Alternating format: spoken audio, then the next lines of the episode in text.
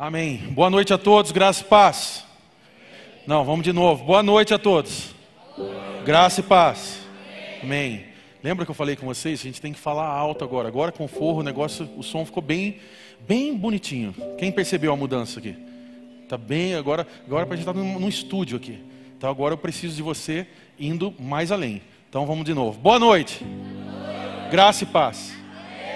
É isso. Não esquece mais palmas agora tem que ser dobradas, assim. Agora, se você não era pentecostal, meu irmão, agora você vai entrar no manto aí, entendeu? Se você não falava glória, agora você vai dar um glória a Deus. Dá um glória a Deus bem alto. Isso, assim. É assim que a gente. Ih, é isso. Nós vamos adorar a Deus assim. Por quê? Porque agora ficou um estúdio, ficou gostoso. Agora a climatização está melhor, sim ou não? Você não precisa mais pegar o folheto de generosidade agora e ficar fazendo assim. assim. Ah, não vou, não vou dar oferta, não, só vou, só vou fazer um ventinho. Gra graças a Deus. Estamos avançando para a glória dele. Quero dar boa noite a você que está aqui pela primeira vez. Seja muito bem-vindo. Que Deus possa falar ao seu coração nessa noite. Se você, por um acaso, você acabou entrando, chegou um pouquinho depois, por causa do tempo, da chuva, ao final, passa ali, tem um presentinho para você. No balcão de informações, você procura daí a nossa equipe vai ter um presentinho para você muito especial ali, tá bom? Quero dar boa noite para você que também está conectado com a gente, seja da cidade qual você estiver, aonde você estiver, escreva agora no chat, toda a nossa equipe está ali para servir você. Se você é de Piracicaba, está estendido o convite para vir participar com a gente aqui. Vamos orar? Feche seus olhos. Pai, obrigado, Senhor. Nós somos gratos pelo que estamos vivendo aqui, Senhor. Somente o Senhor pode fazer isso. Somente o Senhor pode trazer alegria aos nossos corações. Somente o Senhor que restaura o abatido. Somente o Senhor é digno de adoração. Somente o Senhor pode nos tocar nessa noite. Somente o Senhor pode fazer algo aqui. Por isso nós oramos e abrimos nossos corações para que a tua palavra fale conosco e que nenhuma, nenhuma força do mal contrária a esse lugar tenha poder nós declaramos o teu senhorio nesse lugar, o teu poder aqui, e que somente o teu Espírito Santo se manifeste enquanto estivermos presentes nesse local, Pai.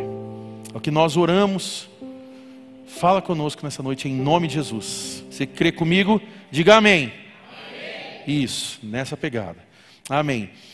É, eu queria falar com você hoje sobre gratidão. Repita comigo: gratidão.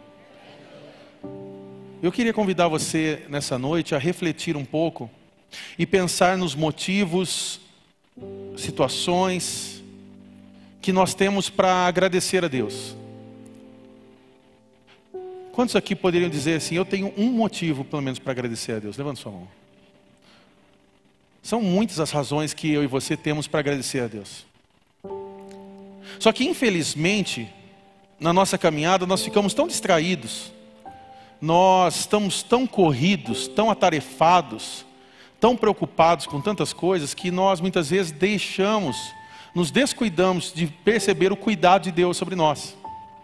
Nós estamos chegando num final de ano agora, aliás, já entramos nessa reta final do ano, né? estamos aí é, do meio de novembro agora para frente, daqui a pouco dezembro. Se você entrou em algum supermercado, em algum hipermercado, você já viu o clima natalino. Nós estamos chegando no Natal. Né? Você já percebeu isso porque você já está vendo Coca 3 litros sendo vendida. Você já percebeu isso porque o inimigo ele é sujo, ele já colocou promoção de uva passa. Né? Então, ó, ó o inimigo se levantando aí. Então, quem, vende, quem trabalha com venda de nozes vai agora ganhar muito dinheiro, irmão. Se você trabalha com, ah, eu faço unha, faço cabelo, não sei o que, muda esse final de ano. Venda nozes, vai ganhar dinheiro. Uva passa, então, irmão, você vai fazer a festa. A gente percebeu, já estamos nesse clima. As lojinhas do Xing Ling já colocaram o Papai Noel. Já, já tentaram mais uma vez tirar o significado real do Natal. Natal não é Papai Noel, Natal é Jesus Cristo. Natal é sobre o nascimento do Salvador. Só que a gente vai chegando nesse final de ano e deixando gostos e preferências de lado, quem gosta de uva passa no final oração aqui nesse canto, mas indo adiante, a gente chega no final de ano e a gente começa a pensar em, assim, agora eu vou fazer, é, eu vou começar a colocar algumas metas. Por exemplo, tem gente que já está se programando para emagrecer em 2024, sim ou não? Já, já tem alguns sims aí, já tem alguns gordinhos aí. Eu também, eu estou colocando nessa aí. Né? Em 2024 eu começo. Eu começo a tentar resolver o problema do meu casamento em 2012. Né? Então, a gente vai preparando as coisas. Por exemplo, tem gente que está pensando assim: eu vou abrir uma startup, eu vou começar uma empresa nova em 2024. Eu vou melhorar a postura dentro do meu casamento o ano que vem. A gente vai mudar algumas coisas. Eu vou começar uma reforma da minha casa. Eu vou fazer um investimento, mas vou deixar para o ano que vem. E a gente vai fazendo isso. Isso se chama, na verdade, procrastinação. Por que, que nós não emagrecemos? Por que, que nós não planejamos? Por que, que nós não abrimos essas tais empresas? Por que, que nós não investimos, mudamos? Porque na verdade a gente quer deixar para depois. E esse depois, na verdade, nunca chega. O fato é que no meio de tudo isso, talvez você está chegando no final desse ano agora, se sentindo frustrado. Se sentindo frustrado porque talvez você não conseguiu emagrecer o que precisava. Você não conseguiu pagar as contas que tinham pensado. Você não conseguiu avançar com a sua empresa. Você, de repente, não conseguiu, é, é, o, o, como diz no meio pentecostal, o varão ou a varoa. Você não conseguiu, de repente, é, fazer a viagem do sonho. Mas, no meio de tudo isso, eu queria convidar você a fazer um exercício interessante. E pode ficar tranquilo, não é um exercício físico, nós não vamos ter que nos levantar, fazer polichinelo, mas é um exercício mais difícil do que esse. exercitar a gratidão. É sobre isso que eu queria falar hoje, para nós experimentarmos sermos gratos. Fala a pessoa do seu lado, experimente ser grato. Então fica uma pergunta aqui para nós avançarmos aqui. Pelo que você é grato? Por qual motivo, por qual circunstância, por qual é, algo material, espiritual, algo emocional da sua vida que você é grato? Eu quero começar citando algumas coisas. Eu sou grato por ter você aqui. Eu sou grato como pastor por poder pastorear a sua vida. Por você se permitir estar num ministério como esse. Por você querer fazer parte de uma história ao qual nós estamos desenvolvendo juntos. Essa não é uma igreja pronta. Nós não trouxemos um molde, nós não compramos um modelo e aplicamos aqui. Nós não somos uma denominação histórica e ao mesmo tempo não somos uma church. Nós somos a comunidade de restauração. Uma igreja que tem como base amar a Deus, amar ao próximo e servir ao mundo. Então eu amo a sua vida e amo esse ministério porque nós juntos conseguimos construir essa história. Uma história de uma igreja local não é construída por um pastor, ela é construída por muitas mãos. E eu sei que juntos nós vamos construir essa história por muitos e muitos anos, amém? Então, eu sou grato por isso. Eu sou grato pelo que nós vivemos semana passada aqui. Quem estava aqui domingo passado? Nós tivemos uma celebração única à noite, onde nós estávamos com os irmãos se batizando, descendo as águas. Quem é um deles que desceu as águas? Aí, levanta a mão aí. Temos irmãos aí que se batizaram aí, ó. Glória a Deus pela vida deles irmãos que desceram as águas. E nós tivemos aquele culto especial, aonde nós celebramos aqui 13 batizantes, se eu não me engano, que desceram as águas, declarando: Nós queremos viver para Jesus, nós queremos viver sim uma nova história. Então eu sou grato por essas coisas, sou grato por a gente estar findando esse ano e ter tantos avanços que nós estamos tendo nessa igreja. Nós falamos desses dias do forro e parece que nós estamos idolatrando o forro, mas não é isso. É porque isso era um sonho para nós. E não é nenhum luxo ter um forro. Nós só queríamos ter um espaço mais agradável para servir a sua família. Então eu sou grato. Sou grato por muitas coisas, por você que é voluntário, que você que serve aqui, você que entendeu o chamado de Jesus. Que você não serve porque é o pastor Mateus, você serve porque Jesus está aqui. Isso eu louvo a Deus. Nesse exato momento tem professores lá servindo nossas crianças. E nós sabemos, sabemos as dificuldades que enfrentamos, estamos ainda, ainda com algumas reformas ali. E os professores chegam antes, deixam tudo preparadinho, cuidam com detalhe para que o seu filho, sua filha, criança que você é, responde, ela possa estar lá sendo equipada, preparada espiritualmente para essa geração que está por vir. Nós sabemos, as coisas estão piorando. As nossas crianças estão sendo bombardeadas de informações. Mas nesse exato momento nós também estamos bombardeando elas com o Evangelho de Jesus. Se o YouTube está tentando colocar um monte de coisa na cabeça delas, nós estamos colocando lá nesse exato momento sobre a sua, seu filho e sua filha. Jesus é Senhor.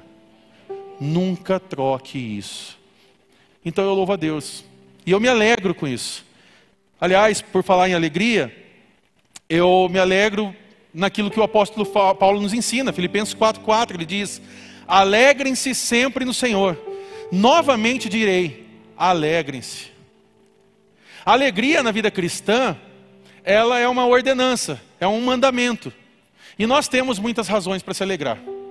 Eu sei que talvez você possa dizer assim, ah, Mateus, mas eu estou vivendo alguns momentos não de tantas alegrias. Mas se nós pararmos, e nós vamos fazer isso ao final dessa mensagem, nós vamos refletir um pouco sobre motivos que nós temos para nos alegrar. E você vai encontrar, eu tenho certeza disso.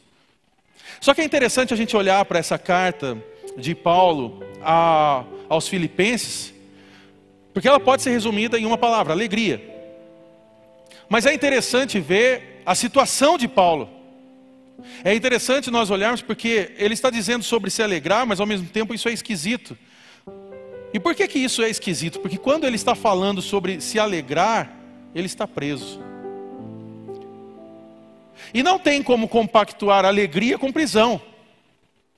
Porque quem está preso não está feliz. Quem hoje está numa cadeia não está feliz.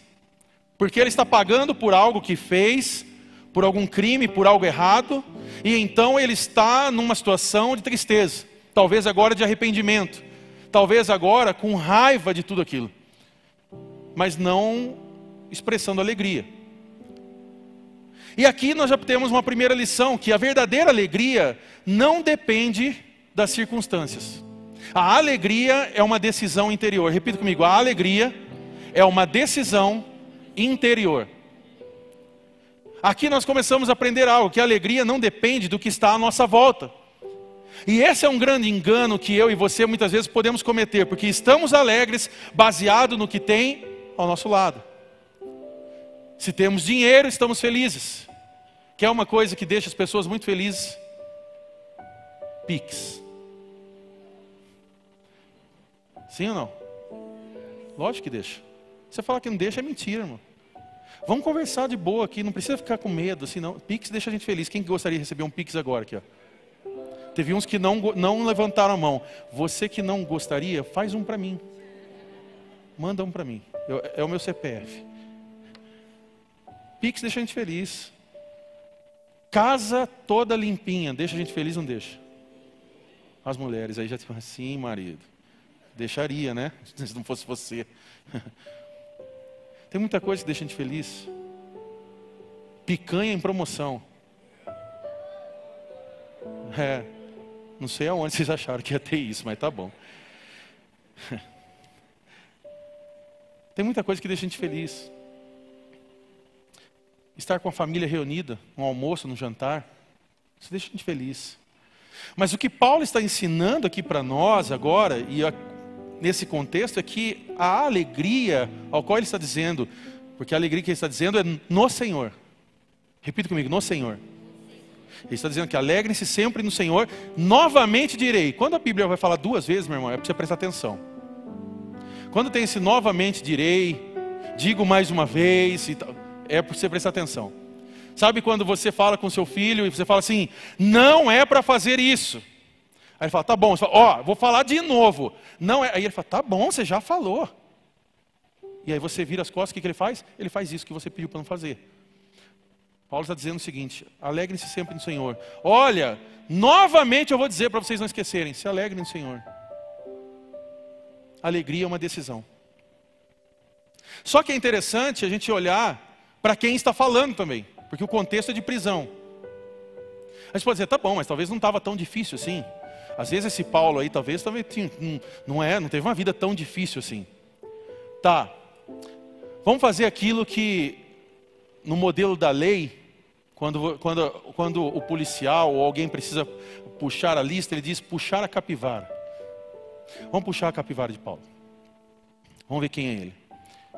O cenário de Paulo, quando ele está escrevendo essa carta, ele já passou algumas coisinhas aí. Ele foi perseguido em Damasco. Ele foi dispensado em Jerusalém. Ele foi esquecido em Tarso. Ele foi apedrejado em Listra. Ele foi açoitado em Filipos. Ele foi preso em Jerusalém. Ele foi acusado em Cesareia. Ele teve naufrágio no mar. Ele foi mordido em Malta e preso em Roma. Tá, a gente poderia fechar a mensagem por aqui, porque você vai olhar para tudo isso e dizer: é, acho que eu não estou tão ruim assim. No máximo eu tomei uma mordida de um cachorro e tal, mas esquecido, apedrejado, açoitado, preso, acusado. Naufrágio no mar, aí não, aí eu não passei. Então a gente já teria um motivo para fechar essa mensagem, talvez dizer, Senhor, obrigado. Porque o Senhor está cuidando de nós de uma forma. E se você acompanhar a história, Paulo viveu do começo do seu ministério, Atos 9 ali, depois dando sequência adiante, uma vida de sofrimento. Então, dentro desse contexto, nós vemos ainda que Paulo está levando pessoas a viver uma experiência com Jesus, a crer em Jesus. Podemos dizer que Paulo estava fazendo o que nós cremos como missão, levando as pessoas a amarem a Deus, a amar ao próximo e a servir ao mundo. Mas dentro desse contexto eu gostaria de falar com você, porque para nós podermos ser gratos, para nós experimentarmos gratidão, talvez nós vamos ter que também aprender sobre essa alegria ao qual Paulo nos ensina. E eu sei que você pode me perguntar uma coisa, talvez fale assim, Mateus, mas como ser grato, como ser alegre em dias de dificuldade? Como trazer alegria ao meu coração se eu estou vivendo dias difíceis? Como trazer alegria para minha casa se na minha casa eu estou vivendo dias problemáticos?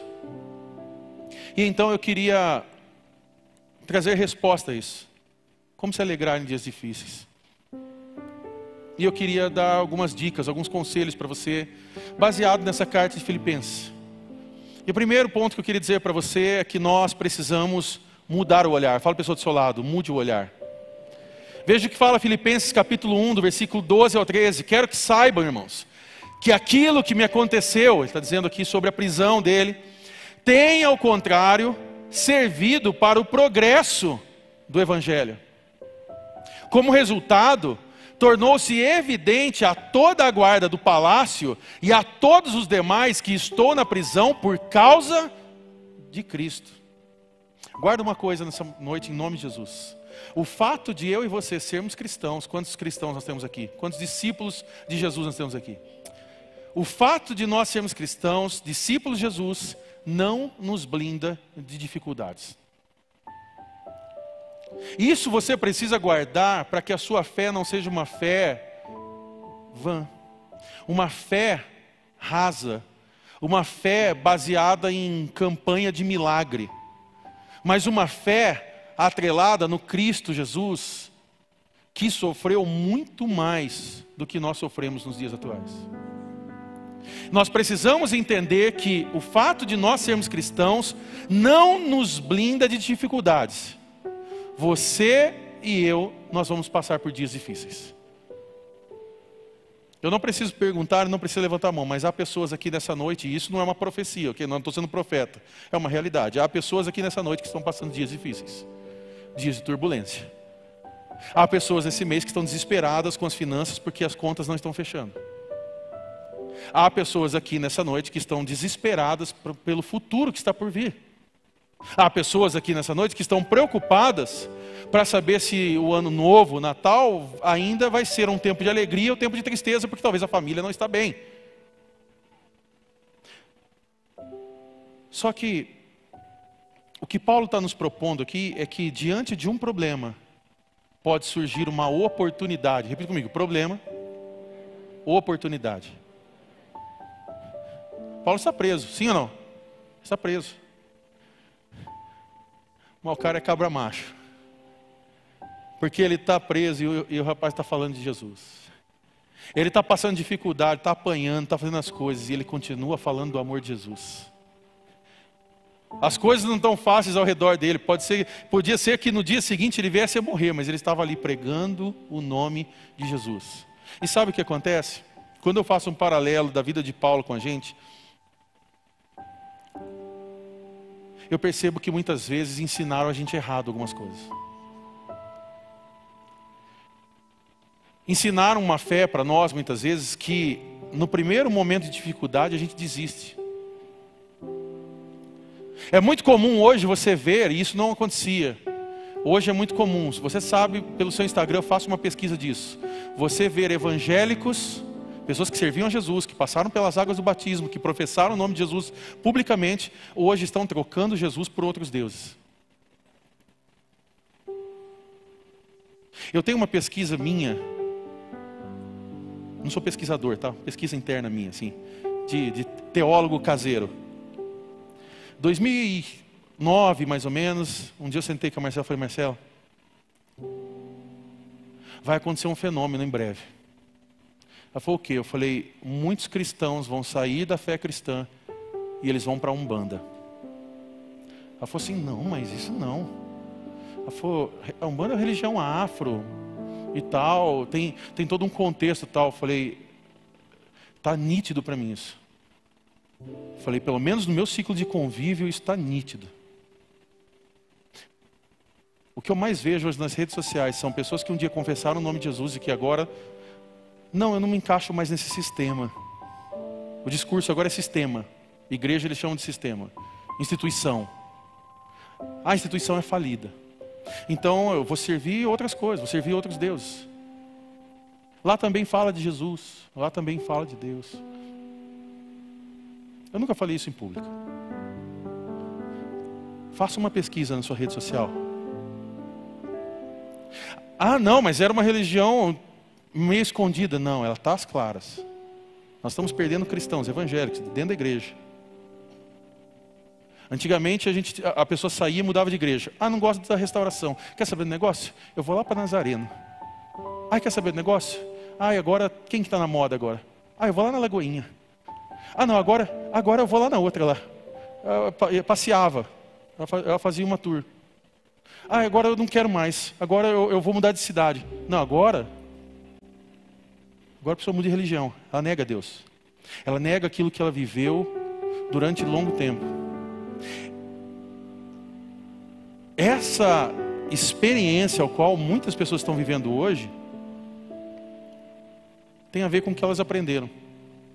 Porque elas não entenderam que nos dias de dificuldades nós poderíamos fazer surgir oportunidades. Que nos dias de experiências de tristeza e de lágrimas, nós deveríamos continuar nos alegrando no Senhor.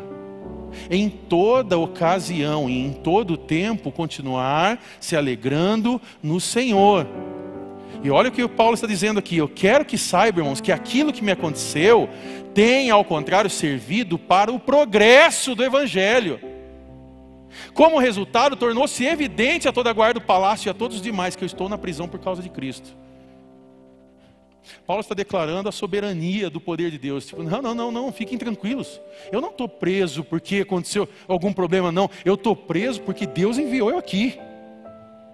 Porque nesse dia de dificuldade, de prisão, o que eu vou fazer nesse lugar é gerar oportunidade, eu vou pregar o Evangelho. Dias maus pode parecer para o contexto lá fora, para mim é um dia de poder pregar o Evangelho. Então, nós temos que entender que o fato de sermos cristãos não nos blinda de dificuldades. Guarda isso em nome de Jesus, querido. Se isso não é gostoso aos seus ouvidos, então eu tenho certeza que eu estou pregando o Evangelho, porque o Evangelho ele não tem que ser gostoso e massagear a nossa cabeça, ele tem que ser verdadeiro. Porque senão um dia você vai acreditar que você pode subir no monte com um galão de água e que isso muda a sua história, meu irmão. Senão um dia você vai começar a fazer campanha de não sei quantos dias para se libertar, não sei do que, querido, sendo que Jesus já te libertou na cruz. Senão daqui a pouco você está pagando pelo milagre, sendo que o milagre já teve um preço de sangue. Então você precisa entender isso, querido. Mateus, eu não gostei. Aí não é meu problema. Pensa comigo uma coisa: o que, que poderia ser pior para alguém que quer pregar o Evangelho e ele está preso? A pior coisa que poderia acontecer para alguém que quer pregar o evangelho, que quer sair falando, é estar preso, não poder se, se locomover, não poder sair do lugar. E ele está preso, só que no momento, nesse momento, ao invés dele reclamar, ele começa a proclamar. Nesse momento, ao invés dele dizer, Deus, Poxa, aí é difícil, hein? Você me traz um chamado, você me muda lá. Atos 7 eu estava matando tudo, tudo quanto é crente. Agora, Atos 9, você me converte, você me atrai, você me puxa. E agora eu estou preso. Eu vou voltar a matar crente. Não, o que, que ele faz? Não, eu vou continuar pregando. Até porque a palavra que foi liberada sobre Paulo, lá em Atos 9, era: o que, que, que, que Deus fala ali? Eu vou mostrar como importa sofrer pelo meu nome eu vou mostrar a ele. A palavra está sendo cumprida. O evangelho está sendo cumprido. E através dessas cartas de Paulo, hoje nós temos acesso a textos aí imortais. E glória a Deus pela vida de Paulo, porque o que nós temos de cartas no, no, no Novo Testamento, que nós podemos ler e ver, falar, isso aqui é sobre Jesus. Isso aqui é sobre alguém que é apaixonado por Jesus. E esses textos nos abençoam até então. Talvez hoje você está dentro de um problema. Mas hoje Deus está te dando uma oportunidade. Que oportunidade, Mateus? De você aprofundar o seu relacionamento com Ele. Eu não estou dizendo de oportunidade de você subir um degrau e vencer na vida. Nós já somos vitoriosos em Cristo Jesus. A Bíblia já nos falou sobre isso.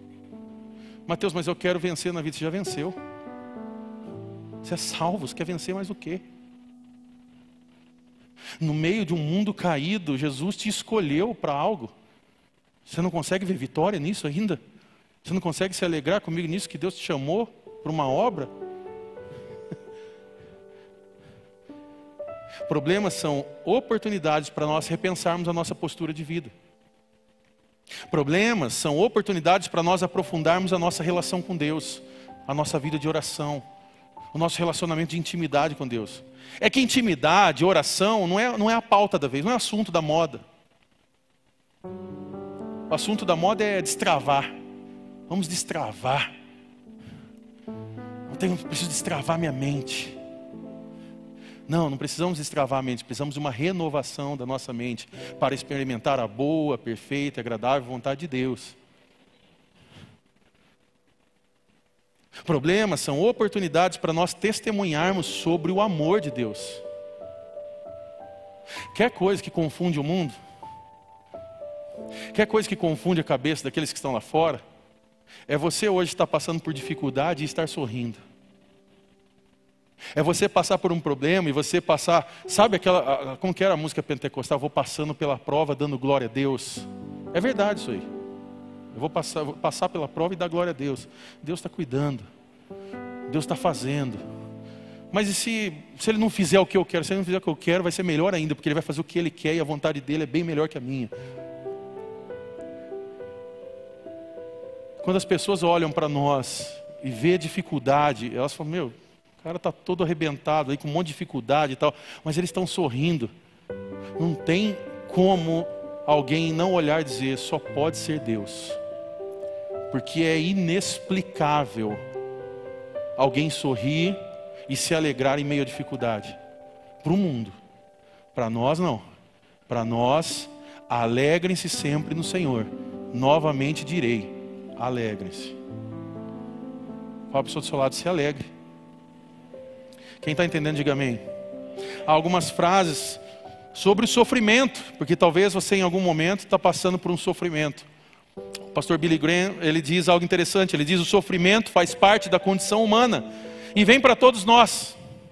A chave é a forma como reagimos a ele, ou se afastando de Deus em raiva e amargura, ou se aproximando dele em confiança. A chave é como nós nos posicionamos diante disso. Há uma outra frase do pastor Augusto Nicodemos que ele diz: Deus permite o sofrimento na vida dos seus filhos para que eles se lembrem que o céu não é aqui. O céu não é aqui, querido. É que tem gente querendo construir o céu no lugar errado. Esses dias, há um tempo atrás, eu lembro que a pastora Marcela viu, viu um slogan de uma igreja e era algo do tipo é, vivendo o melhor né, tal, aqui na terra e também no céu. Chega a ser cômico. As pessoas querem criar a eternidade aqui. Então, assim, você tem que viver o melhor, a sua maior prosperidade. E tudo isso que, quando acontece isso, só tem a ver com uma coisa: mamon, dinheiro. Dinheiro elevado à divindade. É sempre sobre isso. A história se repete ano após ano. Então, a ideia de, de, desse lugar aí é que você tem que ter o melhor, viver o melhor e tudo aqui e tal na terra. Ah, e também tem a eternidade. Entendeu? Não. O que a Bíblia está ensinando é que nós vamos passar alguns dias de sofrimento. Mateus quer dizer que então eu tô, eu tô, no, eu tô no ministério, eu estou na igreja do sofrimento? Não. Você está dentro do Evangelho de Jesus. Dias difíceis virão para todos. Como nós respondemos a isso? Como nós agora nos posicionamos diante dos problemas? Como nós encaramos as dificuldades? Como nós intensificamos a nossa vida de oração quando um problema aparecer? Quando nós conseguimos identificar espiritualmente o que está acontecendo, se aquilo é um ataque do inferno ou se aquilo na verdade é problema causado pela gente mesmo. Porque aí é um outro problema, nós não vamos aprofundar nisso. Mas é um outro problema, tem muita gente acusando o diabo de coisa que você mesmo está fazendo. Ah, a culpa é do inferno. Não, mas o inferno quem criou foi você aí, na, na, na família, na casa. Ah, minha família está um caos, meu casamento está acabando. Tá, mas como você cultiva esse casamento? Não, eu estou 24 horas internado no meu trabalho. Meu irmão, vai acabar mesmo. Já procura papel, assina, acabou. Não, mas Jesus precisa fazer um milagre. Não, quem precisa fazer um milagre é você. Você tem que operar um milagre dentro do seu casamento. Sair do seu trabalho, que você fica 24 horas idolatrando aquilo, e voltar para sua casa cuidar da sua mulher. Ah, mas agora parece que agora está querendo conversar com outra pessoa. É lógico, você não está na casa. Não, mas a culpa é do diabo, não.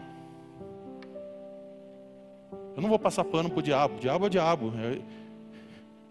Mas a gente tem que fazer algumas coisas. Se posicionar. Tem muito sofrimento que a gente cria também. Você sabe do que eu estou dizendo, né? Você está entendendo? Diga amém. Primeira coisa então. Mude o olhar. Fala para o seu lado, mude o olhar. Segundo, Precisamos pensar menos em si mesmo. Fala para o seu lado, pense mesmo, menos em si mesmo. Olha Filipenses 2, do 3 ao 4. Nada façam por ambição egoísta ou por vaidade, mas humildemente considere os outros superiores a si mesmo. Cada um cuide não somente dos seus interesses, mas também dos interesses dos outros. Deixa eu falar uma coisa aqui.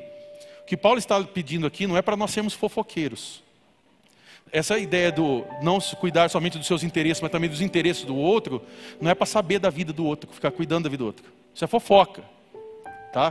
Tem gente que vai usar isso como base bíblica para dizer assim, não, é por isso que eu fico comentando da vizinha. Né? Porque Paulo falou que eu tenho que também cuidar dos interesses dos outros. Não, não é isso. Dessa forma aí você cuida só da sua vida. Quando aqui está nos ensinando não somente dos nossos interesses, mas também dos interesses dos outros, é sobre amar o próximo. É sobre estender graça, amor, estender misericórdia, estender ajuda a quem está ao nosso redor. Então aqui é sobre pensar menos em nós. Porque dentro desse evangelho de hoje, não é evangelho, do evangelho de hoje, a ideia é a gente no centro. O homem está no centro. O evangelho Jesus está no centro. O evangelho vai dizer que você é o cara, que você vai vencer, que você é o melhor do mundo, que você tal, é a última bolacha do pacote, você tudo tal. Evangelho vai dizer que a gente tem que tomar nossa cruz todo dia, que a gente tem que morrer para nós mesmos, que a gente tem que nos arrepender, que somos pecadores, que Deus é um Deus de amor, mas é um Deus de justiça. Porque o Deus amoroso a gente gosta, mas o Deus de justiça a gente fica meio assim, né? Meio ressabiado, né? Fala assim, ah não, Deus de justiça não. Eu prefiro o do amor, esse de amorzão, porta aberta, porta bem larga, aceita todo mundo, tá tudo beleza, o mundão nem tá tão mal. Não, mas aí tem o Deus de justiça, o Deus que vai se revelar. Jesus vai voltar. E esse dia vai ser um dia especial para aqueles que estão nele, mas vai ser um dia de justiça. Porque Deus é amor, a essência de Deus é amor, mas na essência de Deus também há justiça. E a justiça não é sobre os nossos padrões de justiça. Porque nós queremos nos amudar. O que é justo? Não, justo é eu ter muito dinheiro, ter um carro, ter uma casa. Tal. Isso é a justiça que você criou. A justiça que Deus tem sobre nós não é essa. Não, mas é que eu tenho que ter o melhor de tudo, tá? Isso é o que você acha. Achismo e Bíblia são duas coisas que não combinam. Então, quando Paulo está nos ensinando a pensar menos em nós e pensar também nos interesses dos outros, ele está falando sobre servir os outros. Esse pode ser um motivo de gratidão hoje que você pode ter por alguém. Há pessoas aqui que eu sei que se doam infinitamente para servir outros. Eu posso dizer que eu faço parte de uma igreja que eu sei que pessoas aqui pensam nos outros. Por exemplo, quem aqui hoje lidera ou faz parte de um CR Casa? Levanta a mão. Pode levantar bem alto, sim. Ok. Você é alguém que serve alguém. Se você lidera, você está abrindo sua casa ou utilizando a casa, usando a casa de um hospedeiro para servir pessoas. Você não está pensando, porque nesse dia você podia estar na sua casa, você podia estar no shopping, você podia aproveitar os cupons do McDonald's, você podia ligar Netflix, você podia, sei lá, fazer alguma coisa e você optou por sair da sua casa, ir lá, ou na sua casa, receber várias pessoas, pessoas que vêm, usam o seu banheiro, toma água, abre sua geladeira, pergunta do cachorro e tal, põe o pé no seu sofá, um monte de gente, e ah, você como líder, você fica feliz com tudo isso. Porque você fala, cara, minha casa está cheia de pessoas, pessoas estão sabendo de Jesus. Cara, isso é incrível. Isso é gente que se doa. Isso é o amor de Deus. Esse amor que transforma. Por quê? Pessoas estão pensando, não, usa o banheiro à vontade, abre a geladeira, toma água, toma coca, faz suco, faz o que você quiser. Só vamos estar juntos para falar de Jesus. Isso é pensar menos em si mesmo. Pensar no outro. Aí aquela pessoa, ela estava tipo três, quatro semanas sem ir. E aí ela chega lá, e aí você recasa, olha e fala assim, cara, que incrível ter você aqui, meu. Que bom que você voltou, meu. Ah, eu estava trabalhando, ah, eu não consegui. Mas que bom que você está aqui, cara. Senta aqui de novo. Poxa, que legal, vou fazer um café, vamos tomar um café juntos. Conta um pouco da sua história, o que está acontecendo? Quantas pessoas estão sendo curadas nesses dias, querido? Quantas pessoas estão sendo curadas? Eu, se eu fosse você, eu saía hoje daqui com desejo de participar disso, de se envolver com isso. Quantas e quantas pessoas têm falado, Mateus, como é bom ter uma família de fé. Tem pessoas que oram por mim. Esses dias uma irmã me abordou ao final da celebração da manhã.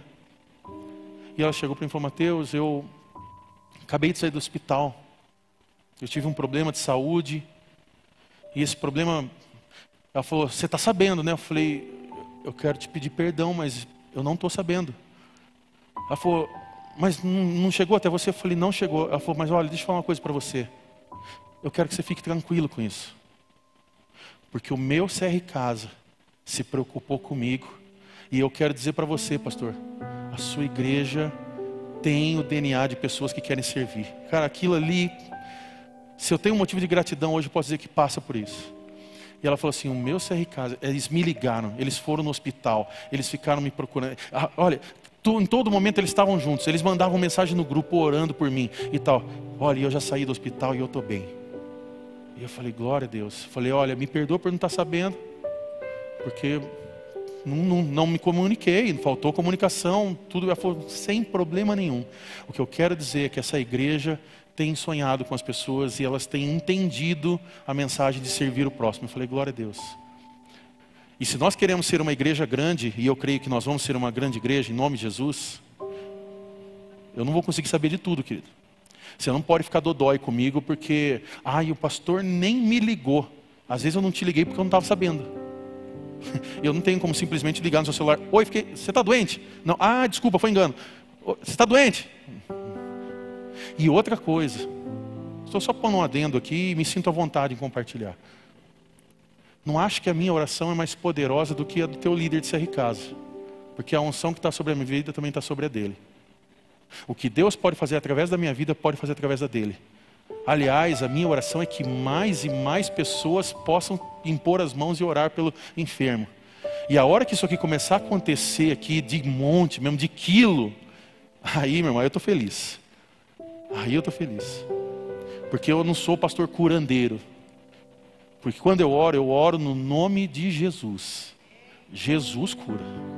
Jesus cura. Ah, mas é que eu fiquei sabendo que tem um pastor lá e tal. Tudo bem, vai lá, leva seu joelho para ele e tal. Quer pôr a cabeça na mão de um monte de gente que você nem conhece? Tudo bem. Eu fico com os meus líderes de CR Casa, com os meus pastores, com os meus líderes que estão aqui. E eu sei que a mesma unção que está sobre minha vida está sobre a deles, porque é uma unção que está sobre esse ministério. E isso vai acontecer. Pensar menos em nós. C.S. Luiz fala algo legal. Ele diz: a verdadeira humildade não é pensar menos de si mesmo, mas pensar menos em si mesmo. E através dessa carta de Paulo, Jesus, Deus, através da palavra dele, está nos ensinando várias lições. E uma delas é sermos humildes e pensar menos em nós. Paulo vai dizer novamente, Filipenses capítulo 2, versículos 5 e 8, ao 8. Tenham a mesma atitude demonstrada por Cristo Jesus. Embora sendo Deus, não considerou que ser igual a Deus fosse algo a que devesse se apegar. Em vez disso, esvaziou-se a si mesmo. Assumiu a posição de escravo e nasceu como ser humano. Quando veio em forma humana, humilhou-se e foi obediente até a morte e morte de cruz.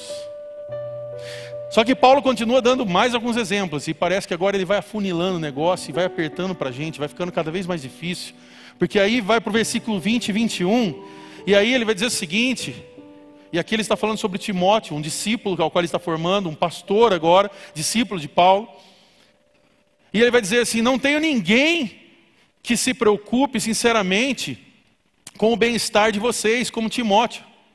Todos os outros se preocupam apenas consigo mesmos e não com o que é importante para Jesus Cristo. Essa é uma pergunta que eu e você temos que fazer nessa noite. Jesus, o que é importante para o Senhor? Porque às vezes a gente pode estar dizendo assim, não, mas o que é importante para mim é meu trabalho. O que é importante para mim é abrir minha empresa. O que é importante para mim é ter mais um filho. O que é importante para mim é comprar minha casa. O que é importante é eu ter uma viagem. O que é importante é eu poder curtir meu tempo. O que é importante é eu ter novas aquisições. O que é importante é eu estar dentro de uma igreja. O importante é eu estar no ministério. O importante é eu ter uma camiseta de voluntário. O importante é eu ter um cargo na igreja. Mas nós não perguntamos muitas vezes para Jesus o que é importante para o Senhor para que eu possa fazer. Porque se a gente não tem essa resposta, nós se frustramos. Você acha que muitas vezes eu não olho para a grama do lado? Você acha que eu não olho para o ministério vizinho e falo, nossa, aquela igreja ali está cheia. Nossa, essa igreja nessa cidade mal abriu, já começou um monte de gente. Nossa, por que que, o que está acontecendo? Qual é a ideia? Qual é o plano? Qual é a estratégia? E você acha que o diabo não quer aproveitar disso para tirar minha força? Só que é exatamente nessa hora que eu tenho que perguntar: Deus, o que é importante para o Senhor que eu faça? Quem o Senhor chamou eu para ser? Pastor Marcelo, meu sogro, fundador desse ministério, ele falava uma frase: quem é antigo aqui lembra? Se você não for você, quem vai ser você? Você que é das antigas lembra dessa frase dele. A diferença é que ele falava com o olhinho fechado assim. Se você não for você, quem vai ser você? Nessa hora ele falava: curva sua cabeça, feche seus olhos, né? Tá bom, você ficou com saudade, eu sei, tá bom, eu, me, eu saio daqui, tá bom. Mas é uma verdade. Se eu não for eu, quem vai ser eu?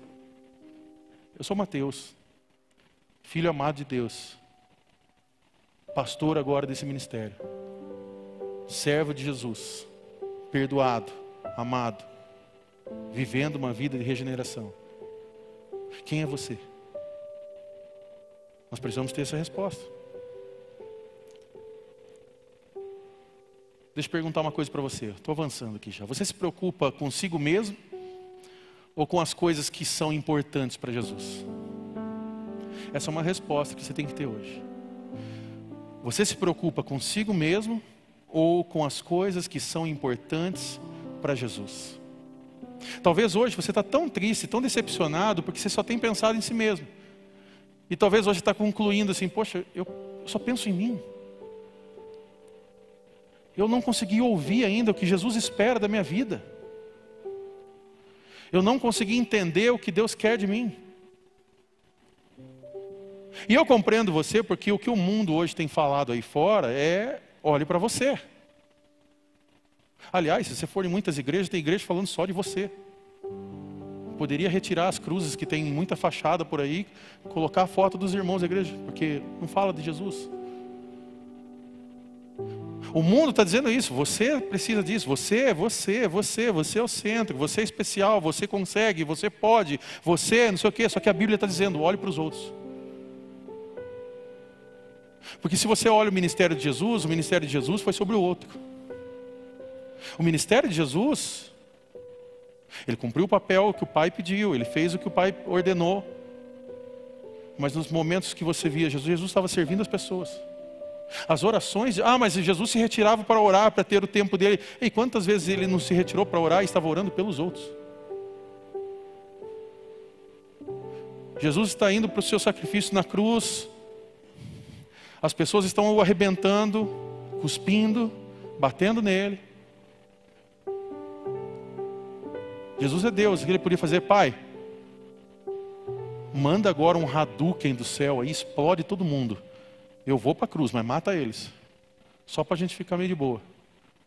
Qual a oração de Jesus? Pai, perdoa. Eles não sabem o que estão fazendo. Jesus está na cruz. Do lado dele tem um ladrão. ele poderia pegar e dizer: cada um com seus BO, meu irmão.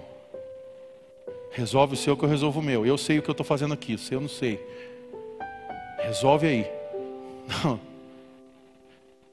Ainda hoje, você vai estar comigo. Jesus está morrendo por mim e por você, estendendo perdão para aquele cara que estava ali também, sendo acusado. Ladrão, mas perdoado. precisamos pensar mais nos outros, menos em nós. Terceiro, penúltimo ponto. Nós precisamos viver por um novo propósito. Se nós queremos nos alegrar em dias difíceis e, e hoje experimentar sermos gratos a Deus por tudo que nós fazemos, ou que estamos vivendo, precisamos viver por um novo propósito. Fala a pessoa do seu lado, viva por um novo propósito. Filipenses 3, Versículo 7 a 9 diz: Mas concentro todos os meus esforços nisso, esquecendo-me do passado e olhando para o que está adiante, prossigo para o final da corrida, a fim de receber o prêmio celestial para o qual Deus nos chama em Cristo Jesus. Esquecendo-me do passado. Paulo está nos ensinando aqui, eu vou me esquecer do que passou, eu não sei o que teve de problemas, eu não sei o que teve de, de méritos, eu não sei o quanto eu fui aplaudido, eu não sei o quanto fui vaiado, eu não sei o que aconteceu, mas agora eu vou olhar para o que está adiante e vou prosseguir para o final dessa corrida, a fim de receber o prêmio celestial para o qual Deus nos chama em Cristo Jesus. Mais uma vez, Paulo vai funilando a coisa, vai ficando mais difícil. Ele vai mais além, versículo 13 e 14 pensava que essas coisas eram valiosas, mas agora as considero insignificantes por causa de Cristo. Sim, todas as outras coisas são insignificantes comparadas ao ganho inestimável de conhecer a Cristo Jesus, meu Senhor. Por causa dele, deixei de lado todas as coisas por causa dele, deixei de lado ministério, cargo, nome, renome, moral na sociedade, estou deixando tudo e considero menos que lixo, a fim de poder ganhar a Cristo e nele ser encontrado. Quando nós compreendemos isso, nós cantamos há anos passados, nós cantávamos uma música, eu quero conhecer Jesus e ser achado nele. Cantamos por muito tempo isso aí. Meu amado é o mais belo entre milhares e milhares. No primeiro momento que eu ouvi essa música, eu falei assim: hum, velho cri-cri, eu gosto mais das antigas. Eu gosto mais da batalha do Senhor. Mas depois passou um tempo, eu falei, faz sentido essa música. Eu quero conhecer Jesus e ser achado nele. E aí fui ler Filipenses 3. E aí fui ver que Paulo está dizendo aqui a mesma coisa a fim de poder ganhar a Cristo e nele ser encontrado. Será que realmente conhecemos a Jesus e o que ele quer de nós? Ou será que nós conhecemos Jesus pela experiência do outro? Não, eu conheço. Às vezes eu encontro com pessoas e eu vou ter que encarar isso pro resto da vida, não tem como. E para mim está tudo bem.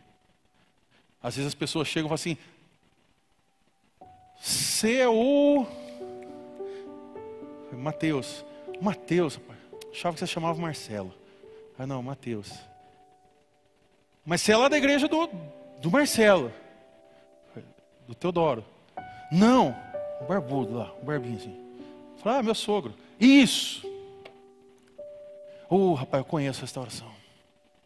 Eu ia lá 20 anos atrás. Poxa, está velho. Rapaz, que tempo bom que era. Era, eu lembro. Era um pirralho, ele estava ali no meio ali. Quer dizer, não um pirralho também, mas estava lá. Nossa, aquelas conferências, hum, meu Deus. É, algumas legais, algumas, algumas nem tanto. Mas tudo bem. Nossa, tinha muita cura, né? Tinha. Continua tendo. Não, mas aquela época era boa. Oh, legal, irmão. O irmão está onde? Está congregando onde? Não, eu não vou mais à igreja. Não, irmão. Era tão bom. É, mas eu acabei saindo, não estou indo mais. Eu. Cristo em casa. Esse é o nome do ministério. Cristo em casa. Oh, legal. Cristo na casa casa já deve estar sem forma e vazia já.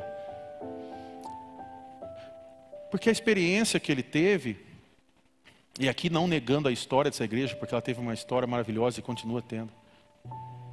Mas a experiência que ele teve foi baseada no outro. Ele conheceu Jesus pelo outro.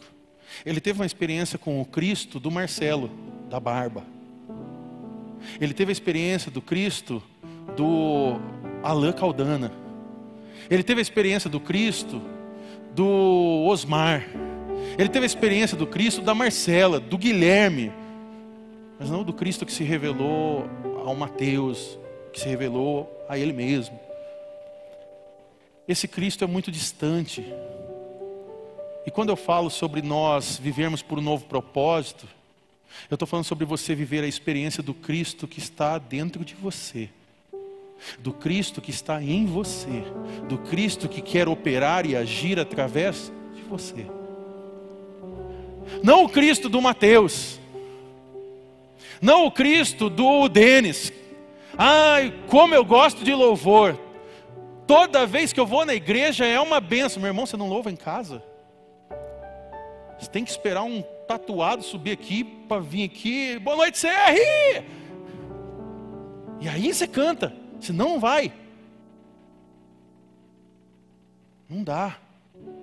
O Denis não vai estar em toda ocasião com você, querido. O Mateus não vai estar em toda ocasião com você, meu querido. mas Jesus vai estar com você em todo o tempo. Ele disse que estaria conosco até o fim. Que Jesus que você quer ter experiência? O Jesus lá do Marcelo, mas lá do Marcelo é 2002, 2003. Parou lá em 2018. Aliás, não parou, porque ele continua sendo usado por Deus. Porque ele entendeu o chamado dele. Nós precisamos entender o nosso. Ai, mas depois que eu. Eu já ouvi muito isso, e não é aqui, em mil igrejas. Ah, mas depois que o pastor X saiu daquela igreja, ó. Ué. Ah, pastor saiu, a igreja foi por água abaixo. Por quê? Jesus saiu junto? Porque Jesus. Quem é Deus da igreja? Pastor? Eu ouvi essa história. Ah, agora quando o Marcelo sair, acabou tudo. Ué, não acredito que ele pôs Jesus dentro de uma mala. Vai levar embora, deixa com a gente.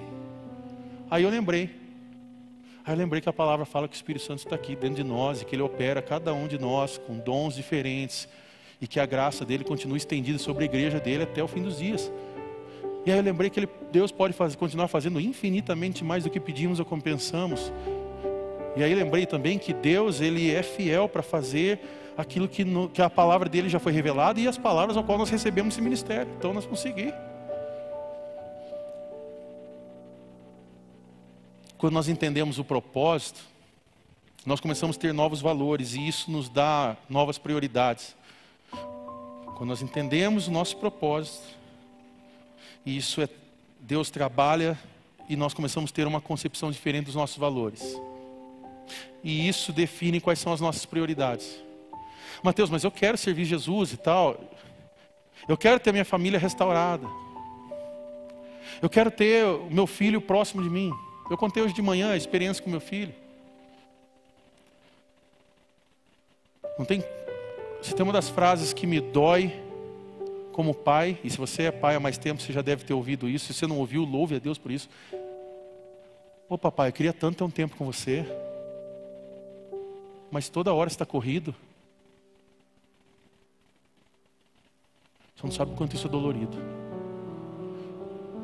E esses dias eu comecei a mudar algumas coisas, comecei a virar uma chave. Porque a igreja de Jesus, mas o filho, Deus deu responsabilidade para eu cuidar. Meu filho é enviado, ele é flecha, ele vai pregar o evangelho. Eu sei que um dia ele vai pregar o evangelho, ele vai estar aqui falando muito melhor que eu e em menos tempo ainda, para vocês ficarem mais felizes. Mas como doeu quando ele chegou para mim e falou assim: Papai, eu só queria ter um tempo com você. Ô papai, quando que a gente vai jogar um videogame? Ou ele chegar e falar: Nossa, pai, que sol que está hoje, né? Eu, é, hoje está muito sol. Nossa, seria tão gostoso se a gente jogasse futebol hoje. Ah, Bê, você começou com a primeira pergunta para me pegar, né? Não, papai, eu só queria ter um tempo com você. Nossa, Bê, mas o papai precisa de uma reunião da igreja e tal. Ah, tá bom. Aí esses dias eu comecei a mudar um pouco isso. Falei, B, noite da pizza hoje em casa. Como assim, pai? Você vai fazer as nossas pizzas. Mas eu não sei fazer, vai ser as melhores. Se você não sabe fazer, já começou bem. Não sei, mas você quer aprender? Quero. Começou direito. Vamos. Começamos, compramos queijo, presunto, gorgonzola e não sei o que. Falei, compra tudo, mano. Vamos fazer uma mistureba. Só que o menino é gourmet. Aí ele falou assim: mamãe, compra pepperoni. Pronto, já entramos no prejuízo para fazer pizza em casa. Mas compramos um pepperonizinho lá, um negocinho. Ele falou: quero de pepperoni. Tá bom. Monta as pizzas, B. E ele começou a montar. E ele começou a fazer. E assim, você acha que tá bom? Tá bom. Vamos por passar? Vamos por passar. E a gente, quando a gente começou a comer, nossa, papai, mas ficou muito gostoso isso aqui. Você está falando isso só porque foi você que fez, né? E, não, mas ficou muito gostoso. Nossa, papai, é tão gostoso a gente fazer isso, né? A gente podia fazer isso mais vezes. É, a gente vai fazer mais. Aí falou, a gente podia fazer outras coisas também. Falei, vamos, vamos montar um restaurante dentro da nossa cozinha. Eu quero ter tempo com você. Aí esses dias, peguei um, a gente tem um videogame em casa e não é PlayStation 5. Chama Game Stick. Custa 150 reais, irmão. É, Mercado Livre.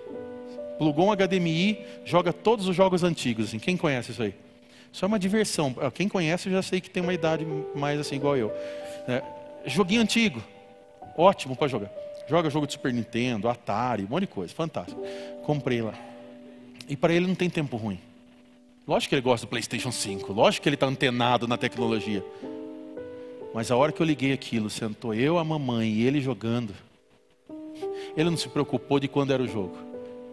E a gente começou a jogar aqueles bonequinhos quadrados, todos horríveis assim, aquela tecnologia que você fala, meu Deus, como que a gente achou graça nisso? E a gente continua achando graça até hoje, porque a gente começou a jogar, e jogava e dava risada, e a mamãe perdia, a mamãe ganhava, e aí ele ficava bravo porque a mamãe ganhou dele, e aí a gente começou, a hora que acabou a noite, por incrível que pareça, ele estava ali felizão, ele deitou na cama dele, e ele deu, dormiu assim, ó, sorrindo.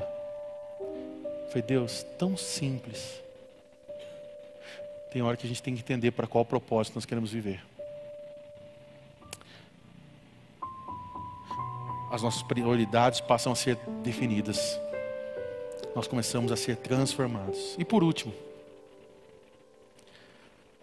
e não menos importante, aprenda a descansar no poder de Deus. Fala para a pessoa do seu lado, descanse no poder de Deus. Olha o que Filipenses 4, 12 ao 13 diz, enquanto a banda vai chegando. Sei viver na necessidade e também na fartura. Aprendi o segredo de viver em qualquer situação, de estômago cheio ou vazio, com pouco ou muito. Posso todas as coisas por meio de Cristo, que me dá forças. Em outras versões, posso todas as coisas, pois Ele me fortalece. É interessante que quando Paulo vai fazer essa citação, ele não está fazendo, dizendo que agora ele pode tudo porque ele é o cara. Ele está dizendo: eu posso passar por todas as dificuldades. Eu aprendi o segredo de viver em qualquer situação. Eu aprendi o segredo de viver dias que eu estava com a barriga cheia, mas dias também ao qual eu passei fome. Eu aprendi a passar experiências de ter muito, mas também de ter pouco. Eu aprendi a experiência de estar preso em um lugar, estar sendo é, é, passando por um naufrágio em outro lugar. Eu aprendi experiências de estar é, tendo que fugir para não morrer, de estar preso novamente, de passar todas as coisas. Ou seja, eu posso passar todas essas coisas porque Cristo me fortalece. Esse é o entendimento desse versículo. Qualquer outro entendimento pode ser se tornar uma grande heresia para a sua vida e você achar que é por causa de você.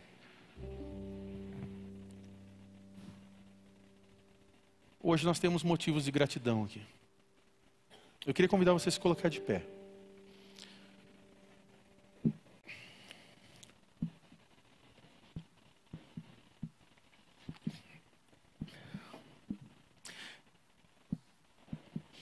Talvez hoje o motivo da sua gratidão a Deus pode ser por uma pessoa que está do seu lado, ou por alguém que está aqui. Talvez há pessoas aqui que alguém aqui levou você mais próximo de Jesus. Talvez alguém que está aqui não desistiu de você na sua caminhada. Talvez hoje o seu casamento não é apenas um casamento mas é a junção de alguém que acreditou com alguém que abriu o coração e disse: Eu quero ser transformado. Talvez hoje você tenha um amigo aqui, você tem alguém aqui que te impulsionou a estar mais próximo de Jesus. E esse pode ser um motivo de gratidão.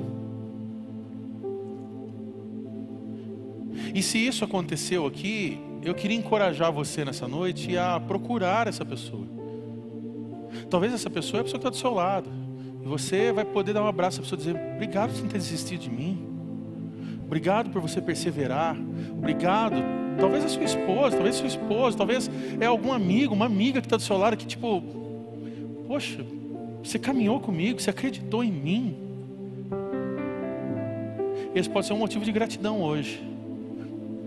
Talvez hoje é dia de você virar para essa pessoa e falar: Muito obrigado. Muito obrigado. Obrigado porque você caminhou comigo. O Espírito Santo já está fazendo isso. Talvez hoje é um motivo de você simplesmente olhar para alguém, Mateus, mas essa pessoa não está aqui. Talvez hoje é dia de você mandar uma mensagem para alguém. É dia de você hoje fazer uma ligação. Mateus, mas eu vou fazer isso no meio do culto? Vai, vai, porque você vai exercer gratidão. Mateus, mas eu posso mandar um WhatsApp aqui? Pode, deve. Pega agora e fala assim: Ei, obrigado por não ter desistido de mim. Precisava falar isso. Mas talvez hoje não é com pessoas, talvez hoje é direto com Jesus. Talvez hoje é dia de você exercitar a gratidão, agradecendo a Deus porque você está vivo. Há pessoas aqui que são milagres na mão de Deus. Há cânceres que não existem mais aqui nesse lugar, porque Jesus operou um milagre. Então hoje é dia de você exercer gratidão. Há doenças de estado terminal que não existem mais, porque Jesus curou. Há crises emocionais que hoje já não existem mais, porque Jesus entrou. E aonde Jesus entra, a história é mudada, destinos são mudados. A depressão que muitas vezes assolou seu coração e que talvez trouxe a palavra suicídio, hoje não existe mais dentro do seu coração porque Jesus entrou ali. Agora não há um pensamento de suicídio, mas agora há o sangue do Cordeiro derramado sobre sua vida. Então hoje é motivo talvez você exercer gratidão, Senhor, eu sou grato, porque o Senhor me tocou, porque o Senhor falou meu coração, porque o Senhor me transformou. Talvez hoje é dia de você dizer, Jesus, o Senhor é santo, o Senhor é santo. O Senhor é santo. Não há outro como o Senhor. E eu quero ser grato. Grato ao Senhor por tudo que o Senhor fez na minha vida. Para nossa reflexão desse dia, primeiro, se a sua satisfação estiver nas ilusões desse mundo, você será completamente infeliz. Se a sua satisfação estiver nas ilusões desse mundo, você será completamente infeliz. Segundo, Gratidão é mudança de olhar. É uma decisão de se alegrar em Deus diante de todas as circunstâncias. Quais circunstâncias? Todas. Mateus, mas estou na crise financeira. Se alegra. Mateus, mas estou com um probleminha no trabalho. Mateus, não tenho trabalho. Se alegra. Gratidão é mudança de olhar. É olhar as coisas com o, olho de, com o olhar de Deus. E por último, quando olhamos para o amor de Deus, lembramos que temos muitas razões para agradecer. Quando olhamos para o amor de Deus, lembramos que temos muitas razões para agradecer. O amor de Deus é infinito diante de nós. Através de Cristo Jesus, o amor de Deus expressado em Cristo Jesus na cruz, faz com que nós possamos olhar à nossa volta e nada se torna tão belo quanto o amor de Deus por nós, através de Jesus. As nossas posses, a nossa conta bancária, as pessoas ao nosso redor, nada é tão belo quanto o amor de Deus sobre a sua vida. Convido você nesse momento a fechar os teus olhos. E mesmo de olhos fechados, eu oro para que você consiga olhar o amor de Deus sobre a sua vida. E aonde houver gratidão, aonde você conseguir olhar agora, e você conseguir encontrar um motivo de gratidão, eu convido você a começar a orar, a abrir a sua boca, e você começar a declarar o quanto esse Deus é santo, poderoso, amoroso com a sua vida. Então, se há um motivo agora, se há hoje aqui um casamento restaurado, se há hoje aqui uma família que pode dizer: Eu e minha casa servimos ao Senhor, se há hoje aqui pessoas que foram curadas, se há pessoas aqui que foram libertas de vícios, se há pessoas aqui que conseguiram compreender o verdadeiro Evangelho de Jesus, se há hoje aqui pessoas perdoadas, através da cruz de Cristo. Se há pessoas aqui que venceram a depressão, que conseguiu vencer a ansiedade, ou que mesmo em meio a essas dificuldades consegue ver o amor de Deus e a graça e o favor de Deus sobre a sua vida, eu convido você hoje em nome de Jesus, querido, em nome de Jesus, a você abrir a sua boca e começar a agradecer a Ele. Não fica de boca fechada em nome de Jesus. Abre sua boca agora e começa a declarar o nome poderoso de Jesus, o quanto Ele tem amado e estendido graça sobre a sua vida. E se há pessoas aqui que você precisa sair do lugar, se você precisa abraçar alguém, se você precisa ser grato por algo, faça isso nesse momento, querido. Faça isso nesse momento. Que haja restauração de famílias, que haja cura, que haja motivos de alegria, que haja agora nesse momento lágrimas, mas lágrimas de expressão de gratidão que nós possamos fechar essa noite sendo gratos, gratos pela nossa igreja. Se você é grato por esse lugar, pelo que Jesus está fazendo aqui, pelo evangelho de Jesus que é pregado nesse lugar, você pode expressar nesse momento através da sua oração. Se encontre com Deus agora, abra sua boca, fale com Ele. Enquanto isso, nós vamos cantar o nome santo de Jesus, o nome santo dele, e que toda a terra, que todos clamem e declarem o quanto Ele é santo, santo, santo em nome de Jesus. Amém.